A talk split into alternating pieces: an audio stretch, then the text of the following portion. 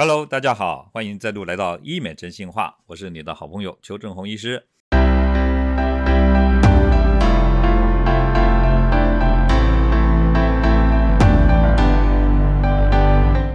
今天哈，我们要跟大家谈哇，最近真的是很疯狂哦，那个瘦瘦笔居然全台缺货呢。我们咨询部门还跟我说，邱医师不要再教病人用瘦瘦笔了，因为我们已经没有货了，这个是很夸张哦。这个瘦瘦笔、减肥笔啊，所谓的善先达、益周堂这些东西啊，真的有那么神吗？对减肥那么有功效吗？为什么它呢打这个针啊会有减肥的效果？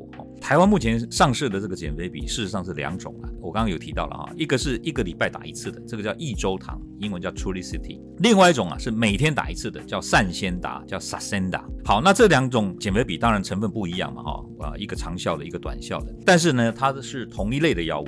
这一类的药物呢，英文有个名称啊，叫做 GLP-1 的 agonist，翻成中文叫做类升糖激素生态第一型刺激剂。很简单啦，就是抑制食欲的药物了哈。好，它为什么会抑制食欲？它本来啊是一种糖尿病啊治疗的药物，但是后来呢，在临床使用的时候发现说，哎，这些使用的人呢，食欲都抑制了，哦，那比较不会饿，会有饱饱的感觉啊，食量减少了，所以有减肥的效果。你也知道哈，很多药物都是意外发现的，就说本来不是这个用途，但是却发现它有这样的用途。举例来说，像男生吃的那个性功能的药叫做威尔刚，当年发明的时候也不是为了治疗性能力的问题啊，当年发明的时候是为了治疗什么血压的问题。结果发现受试者拿着这个血压药回家吃，吃完呢，实验结束的时候还有剩药，叫他们拿回来，这些人都不拿回来。那结果一查之下才原来这个还有另外一个没有料想到的作用。药物发明的这个历史历程啊，常常会有意外的发现哈。益周糖跟善仙达就有点类似这样，就是在治疗糖尿病的时候发现它有减肥的效果。那现在国外的研究呢，证实说这两种药呢，其实也不是只有两种啊，还有别的，甚至有口服。台湾的这两种呢，有几个作用。第一个就是会抑制食欲，然后会呢增加饱足感，延缓那个胃部的开空，这第一个效果。第二个效果呢，治疗以后呢，体重会下降，腰围会减少。根据统计哈，使用一年平均体重可以减九点二趴，而且效果可以维持一年以上。第三个就是糖尿病改善，这个就是刚刚讲的效果。第四个啊，连心血管疾病也会改善。所以这就是告诉大家说，为什么这种减肥笔哦，用在肥胖病人的身上哦，可以达成这个抑制食欲啊，达到减肥的效果。这样。接下来哈，就是跟大家谈谈这个瘦瘦笔，它的使用的方式有没有副作用？还有就是说会不会复胖啊？这个是大家关心的啊。怎么使用哈？其实使用的时候，这个产品上面都有说明书嘛哈。简单讲就是分成两种，一个是每天打一次的，一个是每周打一次的啊。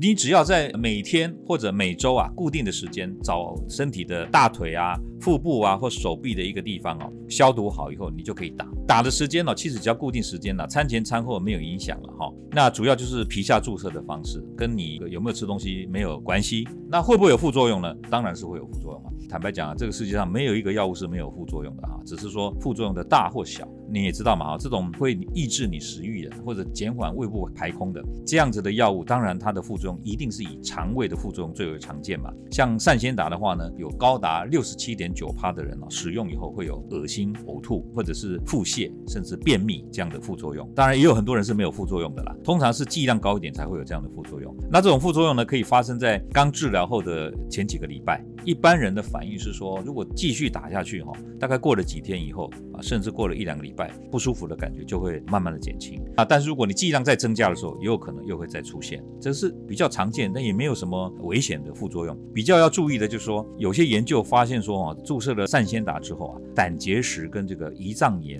发生的比例比较高，比安慰组高一点。那所以呢，在使用这些注射的这个减肥笔、瘦瘦笔的时候，呃，治疗一段时间，发现肚子会痛，甚至啊会痛到背部，或者出现黄疸啊，我们讲说大便灰灰的，小便褐色的，这个就不对。哦，这个可能就有问题，赶快处理啊！最后再跟他谈，就是说停药以后有没有可能复胖？当然有可能复胖嘛。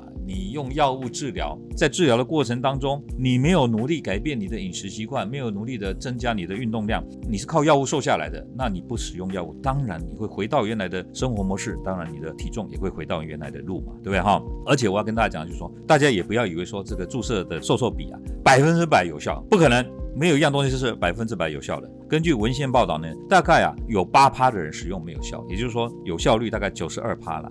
他说，如果你连续使用超过九十天，体重减轻没有超过原来体重的五趴，可预期你最后效果是不好的，你可能要用别的方式来减肥哈。还有就是说，有喝酒的人，还有不增加运动量的人，还有不改变食量的人，这三种人呢，效果都会特别的差。那后面这两种不增加运动量、不改变饮食量，这个可想而知嘛。那喝酒因为酒精的热量很高，所以这三件事大家要注意一下。最后啊，跟大家谈谈这个瘦瘦笔啊，有没有什么限制，说哪些人不能用？因为呢，这个在网络上看到很多人在网上卖或买啊，甚至还有人团购，到底可不可以哈？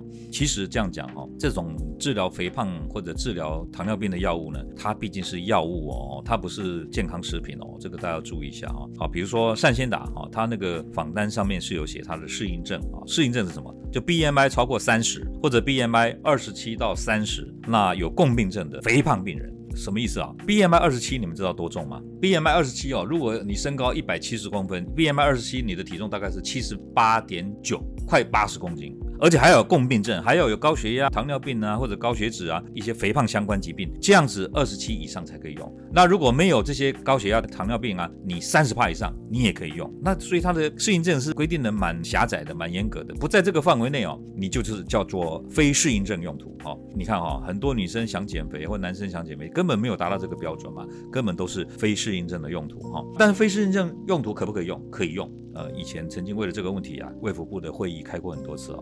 后来是说非适应症用途的药是可以用，但是呢要详细告知取得同意才可以哈。那哪些人禁用呢？就绝对不能用的有两种人了哈，一种叫做甲状腺髓质癌。一种叫做第二型多发性的内分泌肿瘤综合症，就是甲状腺不好的或者内分泌肿瘤这些人呢就不能用。最后再跟他谈，就是说不要非法使用。为什么讲这样？因为这个药呢其实不是 OTC，不是指示用药。什么意思？